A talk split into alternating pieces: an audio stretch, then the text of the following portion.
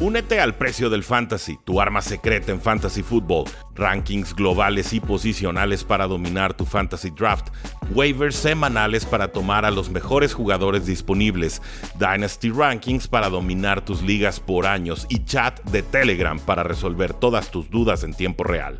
Visita stam.store diagonal precio NFL o da clic al link en este episodio para suscribirte.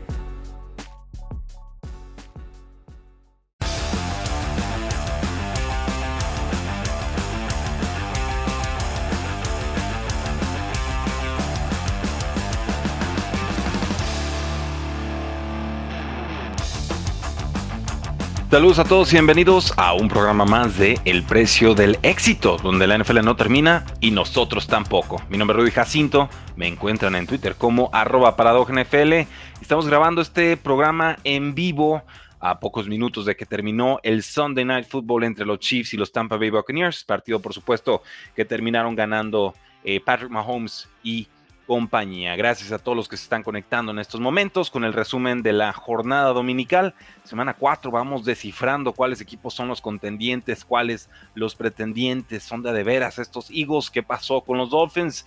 Eh, quédense, vamos a platicarlo el día de hoy. Si nos están escuchando en podcast, por supuesto, la invitación como siempre a que se suscriban a Cuarta y Gol con Rudy Jacinto y también por supuesto activen la campanita de notificaciones. Creo que el, el resultado más eh, impactante, sorprendente, eh, vamos, el, más desesperanzador, yo creo, para los Baltimore Ravens, pues es ese juego, ¿no? El de Bills contra, contra los Ravens. Porque nuevamente los, los Ravens se dejan remontar. Nuevamente eran 17 puntos de ventaja de este equipo de Baltimore y, es increíble, realmente no, no te puedes despegar del televisor cuando están jugando Baltimore y compañía porque eh, realmente sabes que algo va a pasar, que alguien la va a regar que se van a dejar remontar y que va a ser un final absolutamente cardíaco. Ya les había pasado contra los Miami Dolphins, se dejan remontar por 20 puntos. Les pasa ahora nuevamente en esta derrota 23 a 20 contra Josh Allen y los Buffalo Bills. Creo, eh, sobre todo que hay un par de jugadas que tendrán que lamentar los, los Ravens en este partido. Iban arriba 20 a 3, quedan 3.39 por jugar en el segundo cuarto. Y ese fue el último momento realmente en el que Baltimore eh, anotó en este partido. La defensa hizo todo lo que pudo, pero no fue suficiente. Creo que sobre todo criticable una decisión de, John Harbaugh. Decide eh, pues jugársela ahí en cuarto down, una jugada que termina siendo interceptada. Ya no había mucho que hacer en esa oportunidad. Lamar Jackson va para atrás, para atrás, intenta algo, le interceptan, no hay más. Creo que ahí los tres puntos eran perfectamente válidos. Te quedaban, eh, ¿qué quedan? Como cuatro minutos en el partido. La defensa había estado jugando bien vete arriba por tres, no te compliques la vida, provoca que Josh Allen tenga que recorrer todo el campo, ¿no? Que tenga que complicarse, no hagas esto. Te la juegas en cuarta oportunidad, cuando iban empatados, no consigues puntos y llega Buffalo y, te despedaza. Con tres puntitos ya tenían realmente la, la victoria en la bolsa. Y vimos a Marcus Peters, el cornerback del equipo, frustrado, molesto, encabronadísimo, buscando a John Harbaugh y pidiéndole explicaciones. Lo vimos por momentos en la transmisión y creo que es válido. Yo, digo, obviamente no me parece, eh, no le voy a aplaudir a, Marcus Peters por ir a corretear a su head coach, no, no ese es el tema, creo que el sentimiento es válido porque realmente refleja y representa todo lo que sintieron los fans de Baltimore ante esta decisión de John Harbaugh, un head coach, sí, top 5 en muchos sentidos, pero que de pronto sus decisiones van quedando arcaicas, van quedando obsoletas y realmente ya han sido muchos años con Lamar Jackson, un coreback calibre MVP, lo sabemos, lo conocemos, y, y dónde están los resultados, ¿no? ¿Para cuándo vienen los resultados? ¿En qué momento eh, Baltimore se va a sentir claramente superior a, Cincinnati? ¿no? ¿Cuándo van a llegar a un Super Bowl, aunque sea para perderlo? Y va, va, siendo momento de cuestionar a John Harbaugh este tipo de decisiones porque se escuda mucho en su, eh, pues ahora sí que su experiencia analítica, ¿no? De todo el equipo de, de analíticas avanzadas que tiene Baltimore. Y estoy seguro que por eso tomó esta decisión. Seguro, porque ahí en los principios analíticos, ¿no? En la información que se ha recopilado y las conclusiones a las que se han llegado, sé, y no lo he leído en ningún lado, pero lo sé, que cuando notas de tres puntos y es la última serie ofensiva del rival, vuelves más agresivo a tu rival y entonces al momento en que ellos están buscando anotar touchdown y no conformarse con tres puntos, se vuelven más peligrosos porque entonces se la juegan mucho más sobre todo en cuartas oportunidades. La mentalidad del rival cambia y creo que por ahí podía ser la jugada mental de Harbaugh. Sin embargo, en esta ocasión no termina eh, resultando. Eh, nos dice Javier, Eh, ¿Qué tal, Rudy? Tú mismo lo has dicho que hubo sorpresas y remontada, pero sabes que Bills son un gran equipo que podría dar pelea en cualquier momento y creo que debemos tenerlos en cuenta. Bueno, yo los sigo teniendo para ganar el Super Bowl, yo no sé ustedes, yo sé que por momentos desaparecen, pero este equipo de los Buffalo Bills es peligrosísimo. Lo que digo es que Baltimore tenía todo para sacar el resultado y una vez más se dejan remontar. Creo que eso es preocupante y mientras más pronto lo resuelvan mejor porque esos son partidos calibre postemporada y si Baltimore quiere hacer cosas importantes tiene que empezar a afianzarse y ganar esta clase de partidos.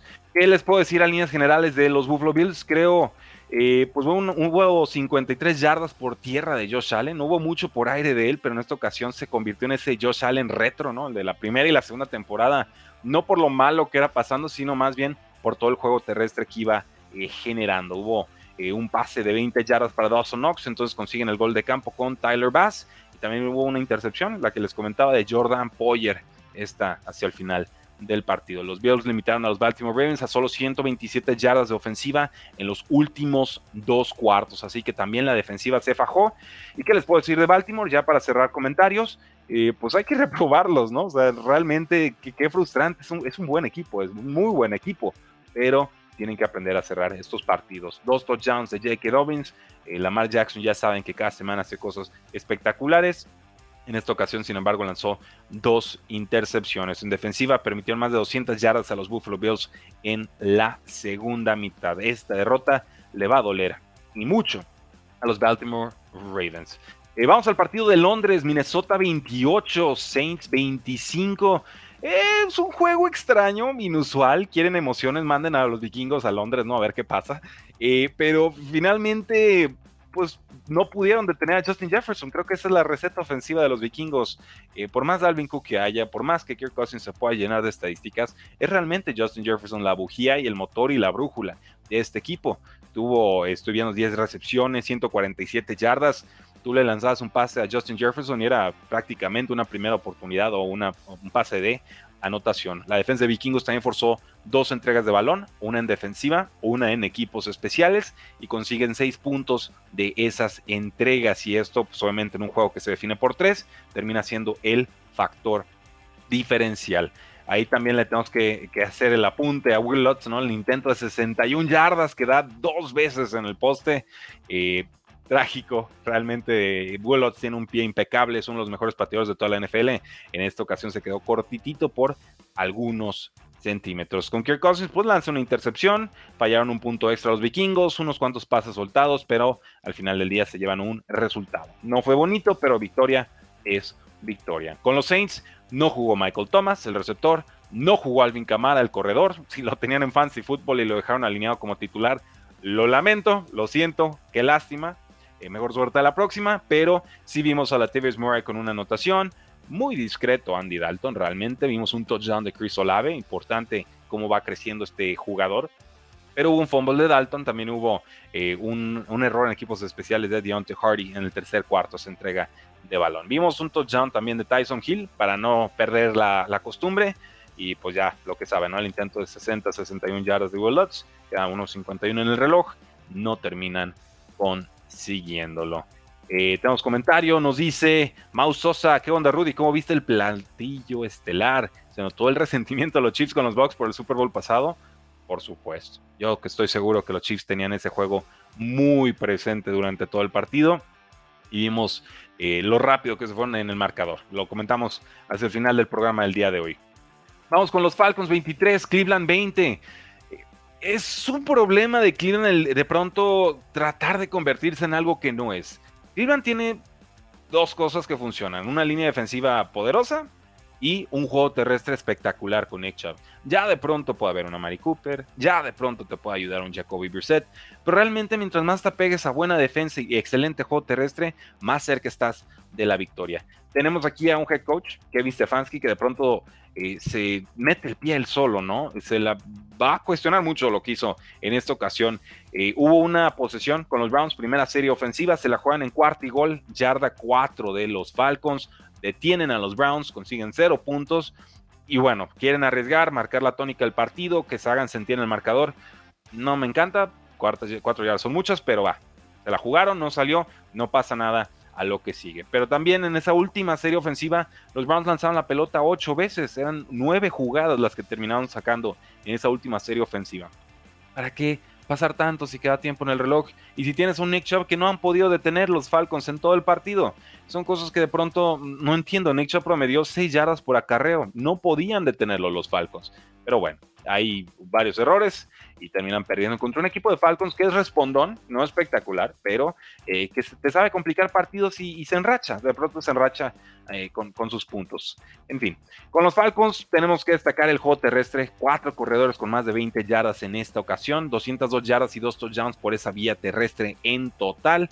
Marcus Mariota pasó poquito, pasó solamente siete veces, pero, o más bien completó solamente siete pases, pero fueron de 10 yardas o más. De hecho, estuvo promediando casi 20 yardas por pase completado. Entonces, olvídense del Marcus Mariota de los Titanes. ¿eh? Este Marcus Mariota en los Falcons es otra cosa. Es más divertido verlo en este equipo. Los Falcons, por supuesto, dos entregas de balón, incluyendo un fumble recuperado en el primer cuarto. Con eso, Falcons consigue su primera eh, anotación. Entonces, pues no borren a los Falcons. No, no, no son espectaculares, no son formidables. Están en reconstrucción, tienen muchísimo dinero muerto. En serio, una locura de dinero muerto por varios contratos, incluyendo Matt Ryan, pero están ganando algunos partidos y de pronto en la NFC South, ¿por qué no pensar que los Falcons puedan ser factor y posiblemente colarse a postemporada? No lo apostaría, pero ciertamente lo van a poner bastante interesante. Cowboys 25, Washington 10, Cooper Rush no jugó espectacular, pero sí tiene su cuarta victoria consecutiva. No se vuelvan locos. Regresa Dak Prescott a la titularidad, aquí no pasa nada. Pero sí creo que Cooper Rush está ganando la oportunidad de ser contratado por otro equipo y de poder pelear por una titularidad. Recuerden que está como agente libre este próximo off-season. El tema con Washington es que pues, Carson Wentz es el, del contratazo y Cooper Rush jugó mejor que él. A Carson Wentz le estuvieron pegando casi todo el partido. Unos cuantos chispazos, algunas jugadas buenas, pero realmente la presión fue demasiada. La presión psicológica y la presión de la línea defensiva de los Dallas Cowboys. No encontraron nunca la forma de moverle el balón a estos vaqueros de Dallas. Eh, Cowboys, obviamente es una fórmula como la de Browns, pero la diferencia es que los Cowboys sí le están ejecutando y le están respetando. Buen juego terrestre, muy buena defensiva y con eso tienes para ganarle a tus rivales. Cooper Rush completa 15 de 27 pases, dos touchdowns, incluyendo un, touchdown de 30 yardas así de Lamb en la primera jugada del cuarto, cuarto si recuerdo bien, y ahí se acaba el partido. Entonces, ojo, ojo con estos Cowboys, ¿eh? están aguantando esta ausencia de Dak Prescott, siguen una muy buena racha. Yo los daba por perdidos después de que se lesionó Dak Prescott, pero me da gusto que vayan apareciendo nuevos nombres como Cooper Rush en la NFL. Si les está gustando el programa, están viendo en YouTube, dejen su like, suscríbanse, activen la campanita de notificaciones, compartan el video en algunos de sus grupos NFL de WhatsApp. Todos tenemos amigos y grupos de NFL en WhatsApp. Échenos la mano. Seattle 48, Detroit 45. Scorigami, la primera vez que se da este marcador en la historia de la NFL. Y háganle como quieran, ¿eh? Gino Smith está jugando no mejor, mucho mejor que Russell Wilson. Está verdaderamente intratable. 12 de 14 pases completados, 170 yardas, 2 touchdowns en la primera mitad, 160 yardas más en la segunda. Rashad Penny 151 yardas, 2 touchdowns en 17 acarreos. Y sí, la defensiva de Seahawks permite 45 puntos, pero fue tanta la ventaja ofensiva que marcó Seattle que ya los Lions no pudieron hacer nada en este partido. Incluso hubo por ahí un pick six de Terry Woolen en la segunda eh, mitad. Entonces, Seattle, rival incómodo. Con los Lions, pues no provocaron ni un despeje del rival. ¿Cómo vas a ganar partidos si ni siquiera provocas un, un punt de tus rivales, no?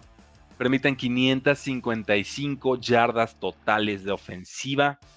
Bueno, es la segunda mayor cantidad de yardas que permiten los Lions en su historia. Y si recuerdan lo que han sido los Lions en su historia, eh, debe sorprender este dato porque han perdido de todas las formas posibles y aún así esta fue la segunda derrota más abultada en el apartado de yardas. Hubo un pick six, pues ya lo comentamos, de Jerry Goff, primera jugada del segundo cuarto y con eso Seattle se fue arriba 31 a 15 muchos puntos fantasy, pero realmente la conclusión aquí es a los Lions todavía les falta y los Seattle Seahawks cuando todo les va a favor son rival muy muy incómodo. Realmente creo que una de las grandes revelaciones de la temporada está siendo Gino Smith que dentro de lo que sabe hacer, tranquilo, sin volverse loco, está funcionando, ¿no? Y de pronto 10 años después tiene redención. Queda muy lejos ya la imagen de ese Gino Smith eh, maniatado con la ofensiva, maldita sea, de Rex Ryan y aquellos Jets de Nueva York. Bien por Gino, muy bien por Gino.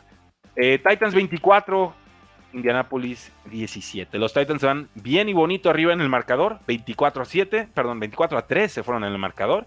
Una primera mitad absolutamente perfecta y de ahí, tal vez de quien pueda, ¿eh? que venían los Colts remontando con todo.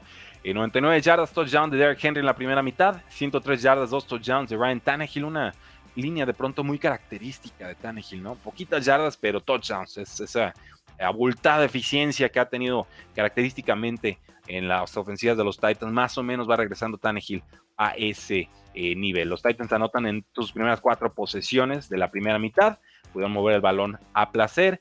Eh, los Colts tuvieron dos oportunidades dentro de la yarda 25 de los Titans, pero fueron detenidos en las dos eh, ocasiones. Entonces, Titans, Jaguars realmente son los dos equipos que están peleando en la AFC South.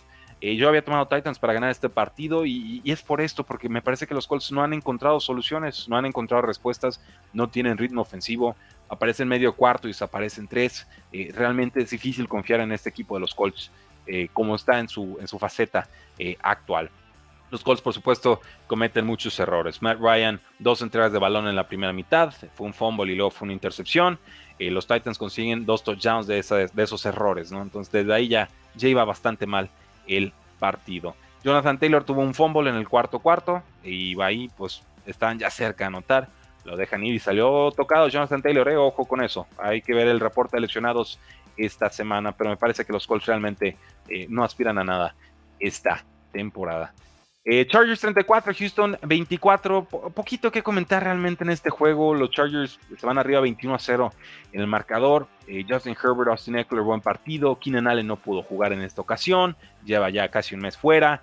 Eh, pero bueno, aguantan los Chargers. Realmente respondieron a los Texans, pero no les alcanza. Muchos errores para que una ofensiva tan, tan pobre en estos momentos, una defensiva tan pobre también, como la de los Texans, conceda 21 puntos sin Respuesta. Austin Eckler termina con 109 yardas, 3 touchdowns. Eh, Justin Herbert con todo y su lesión de costillas, 340 yardas y 2 anotaciones. Entonces aquí lo importante para Chargers era sacar la victoria, resistir todas las bajas que han tenido, ir recuperando efectivos, ganarle un equipo del que son, al que son, eh, por supuesto, eh, creería yo, los Chargers son mucho más superiores, más talentosos que los Texans. Entonces que se confirme en el marcador, saca tu victoria, vámonos a otra cosa. Con los Texans, lo más importante es Damian Pierce, 131 yardas, touchdown en 14 acarreos. De ahí más, creo que nos quedan mucho de ver los Texans, serios, muy serios candidatos al primer pick global en el próximo draft. Y seguramente seguirían por un quarterback.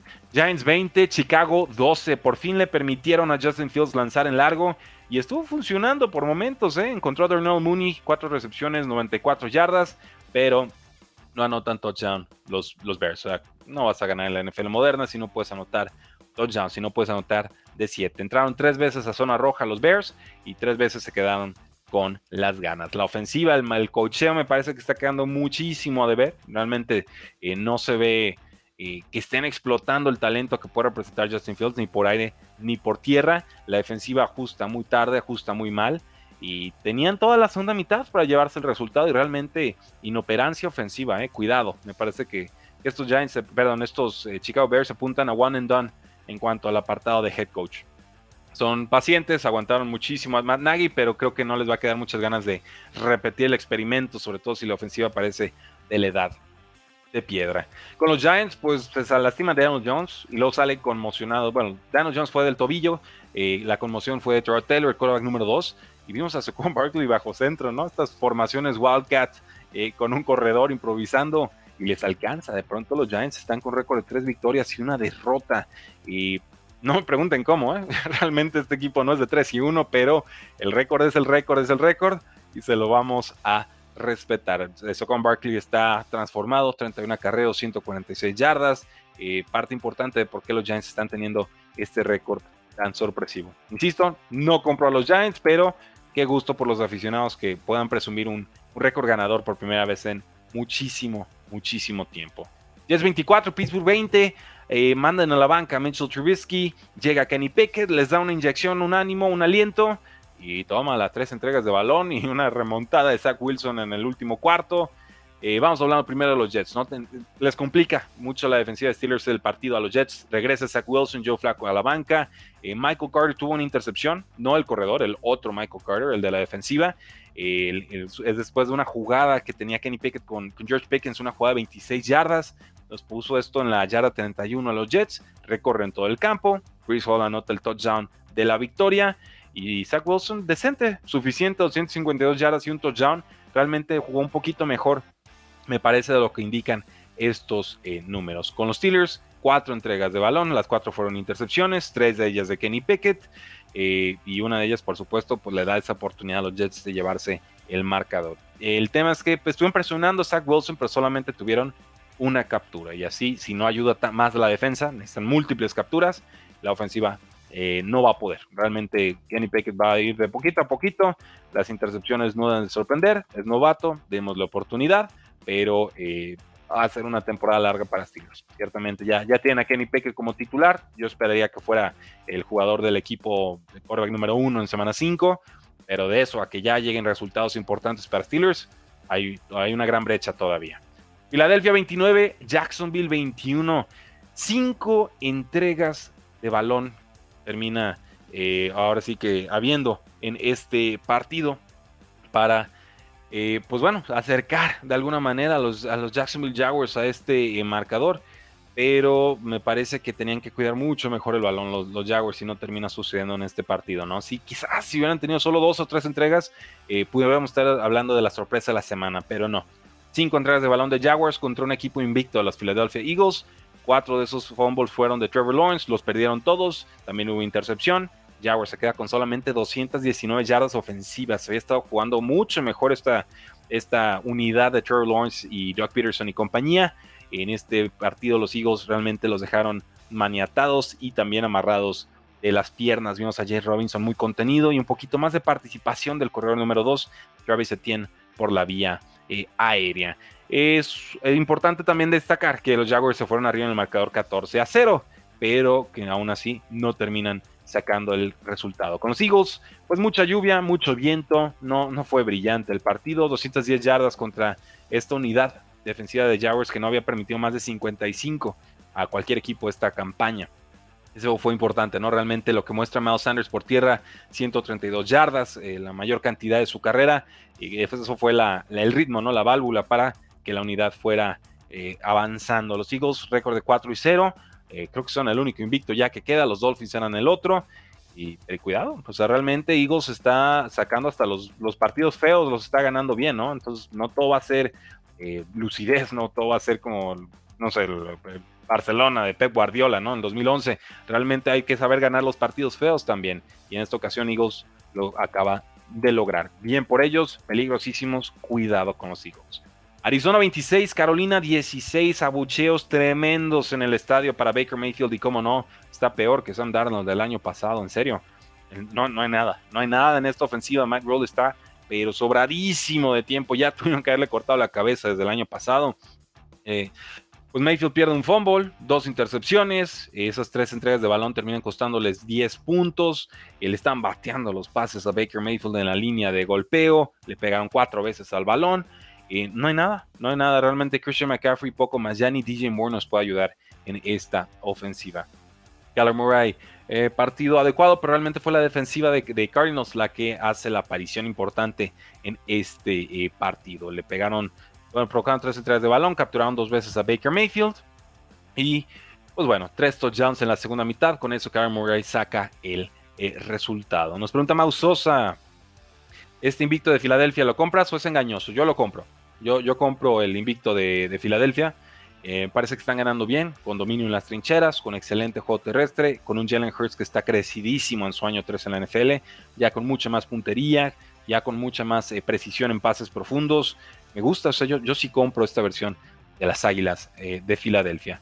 Vamos con Raiders 32, Broncos 23. Raiders venía con récord de 0 y 3, saca su primera victoria de la temporada. Jugaron bien en ataque, jugaron bien en defensa, peligrosos Max Crosby, peligroso también el corredor Josh Jacobs, Devante Adams hizo suficiente, a Mick Robertson termina consiguiendo un fumble regresado para touchdown y ahí está, el golpe que le propinan a los Broncos, estos Broncos que definitivamente no compro en ninguno de los sentidos, Russell Wilson se ve eh, rebasado, consiguió algunos pases buenos, ¿no? Vimos un pase de touchdown, pero en general fue un juego malo de toda la unidad, los dominaron en las trincheras, castigos, eh, y puede, puede, puede que hayan perdido a dos jugadores bien importantes, Javonte Williams como running back y Randy Gregory de línea defensiva. Entonces, por donde lo vean, pésima tarde de los Broncos.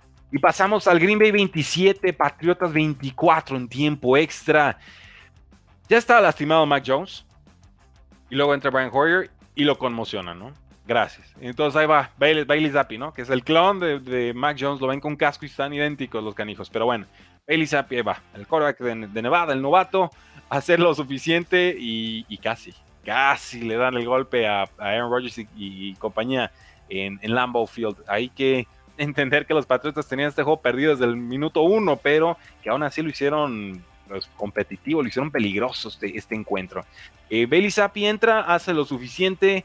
Aaron Rodgers realmente jugó mal en la primera mitad, 44 yardas, una intercepción regresada para touchdown contra el Corax número 3 de los Patriotas que debutaba en Lambeau Field, ¿no? O sea, háganselo ver a los Packers que tardan en arrancar en este partido. Pero realmente Aaron Rodgers eh, ya en la segunda mitad se veía que iba a encontrar cómo desmenuzar, cómo atacar a esta defensiva de los Patriotas. Creo que hay errores de cocheo, a pesar del buen trabajo que hacen los Patriotas, Bill Belichick y compañía, y por momentos Matt Patricia, me parece que hay dos errores de concepto.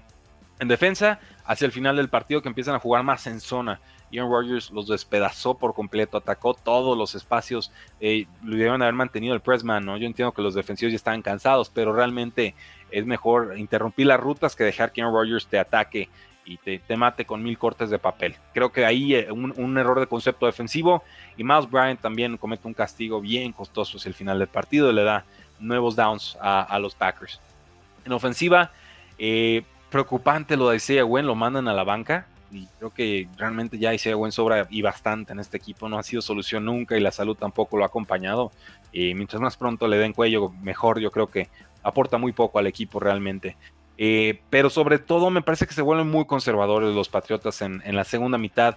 Eh, correr, correr, pasar, correr, correr, pasar, correr, correr, pasar.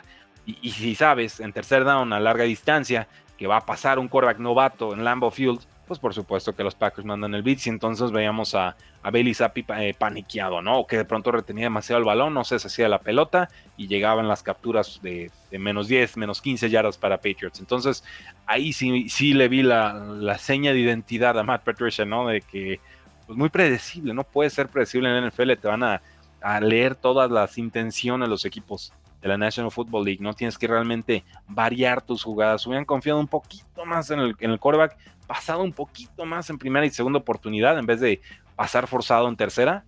Y creo que, este resultado se pudo haber ido para los eh, Patriotas. En fin, se van a overtime, termina eh, teniendo una posición cada equipo y no logran los Patriotas, están casi a medio campo, necesitan unas 15, 20 yardas para intentar un gol de campo eh, y realmente no, no consigue nada. Llega Aaron Rodgers, gol de campo, conecta a Mason Crosby, fin de partido. Buen juego de Allen Lazard, tuvo 116 yardas el receptor de Packers. También Aaron Jones tuvo un partido de más de 100 yardas, 110 en solamente 16 acarreos. Entonces, bien por los Packers se van en clarísimo ascenso. Patriotas un pedazo de partido, eh, con sus puntuales fallas que ya comentamos, pero realmente eh, pues una victoria moral si es que existe tal cosa en la NFL, ¿no? Palomita, pero ya están con récord de una victoria y tres derrotas parece que los Patriotas estarán eligiendo alto en este próximo eh, draft. Vamos entonces con el Monday Night Football. ¿Qué les puedo comentar del Monday Night Football? Obviamente, pues ganaron los Bucaneros, 41 a 31. En un marcador más cerrado de lo que realmente vimos a lo largo del partido. Inician eh, los Bucks con un, error, ¿no? En fileo, fumble, campo corto, anota Chiefs. Y ya desde ahí va fea la cosa. Eh, Travis Kelsey completamente intratable en este juego. Estamos hablando que tuvo 9 recepciones, 92 yardas y un touchdown. Clyde Edwards Hiller, 19 eh, acarreos, 92 yardas, un touchdown, pero suelta un pase importantísimo en cuarto down, estaba completamente solo. Y ahí empezamos a ver más involucrado al corredor a Isaiah Pacheco. Ojo, eh, Andy Reid no se toca el corazón para hacer rotaciones en la posición de running back.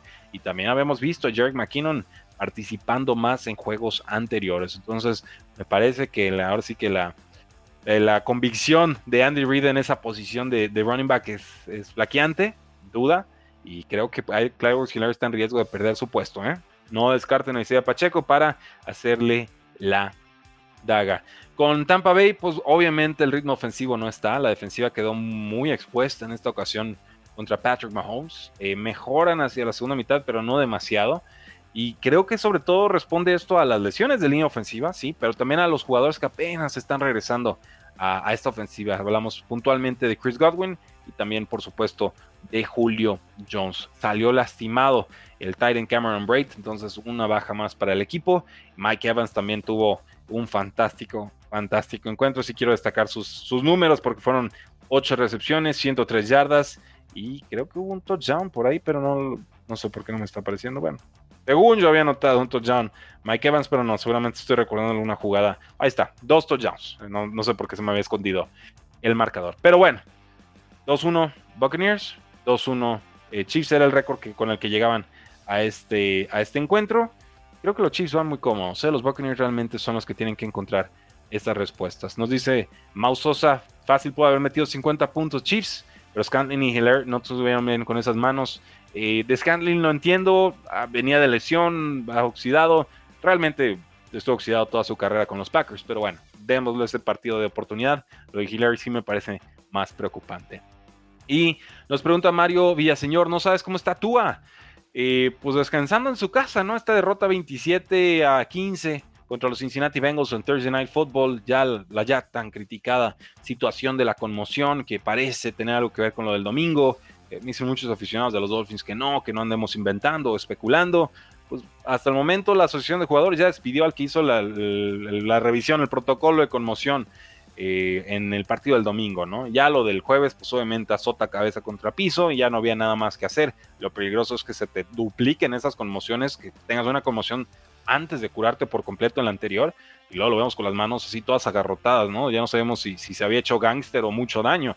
Y pues por supuesto las críticas no se hicieron esperar, las mías, las primeras del mundo, porque efectivamente yo tengo clarísimo que tú has había conmocionado en domingo, lo dije el domingo, y lo dijimos toda la semana y en jueves más. Entonces, pues no se vale de pronto que nos digan, ah, qué ventajistas. No, señores, aquí no hay ventaja. Aquí hay evidencia y jugadas y está clarísimo el tema. No debió haber jugado tú al final del partido del domingo y no debió haber jugado tú en semana corta. Aún si fuera una lesión de espalda, por como estaba trastabillando tú en domingo, no debió haber jugado en jueves.